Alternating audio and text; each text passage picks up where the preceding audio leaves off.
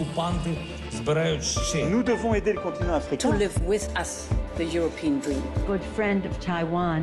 Europe Matin. On prend du champ avec euh, votre revue de presse internationale. Nous sommes d'abord en Belgique. Bonjour Laura Van Lerberg. Bonjour. Les gros titres de la presse belge ce matin. L'accord budgétaire conclu par le gouvernement pour l'année 2023-2024, une occasion manquée, titre le journal Écho. Il répond aux urgences du moment, taxation des surprofits des énergéticiens, mais laisse les dossiers structurels en jachère, peut-on lire dans le quotidien.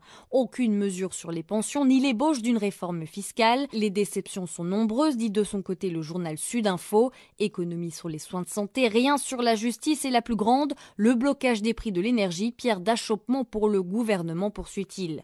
Un budget sauf qui peut, où le déficit sera modestement réduit, 0,2% du PIB, pointe le quotidien La Libre Belgique. Mais le gouvernement s'en sort une nouvelle fois avec un compromis à la Belge, laissant le moins de monde possible au bord du chemin, conclut le journal L'Avenir. Nous sommes maintenant au Maroc avec vous, Alexandre Blanc. Il est question du bon partage de la route ce matin dans les journaux marocains.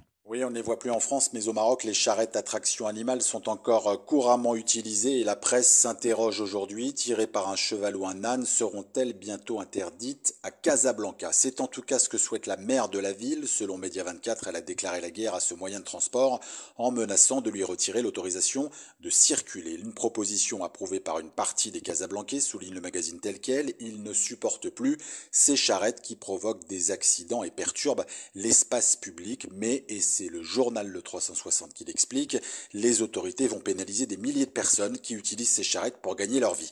Du côté de la municipalité, rien n'est tranché, le conseil de la ville doit encore décider, mais un recensement est déjà annoncé avec peut-être, c'est le souhait du quotidien L'Opinion, des dédommagements ou un programme de réhabilitation pour les propriétaires. Nous sommes enfin en Uruguay qui se souvient d'une retentissante catastrophe aérienne. Flora Genoux, les unes de la presse uruguayenne. Eh bien, c'est la tragédie de la cordillère des Andes que le journal El País rebaptise la prouesse.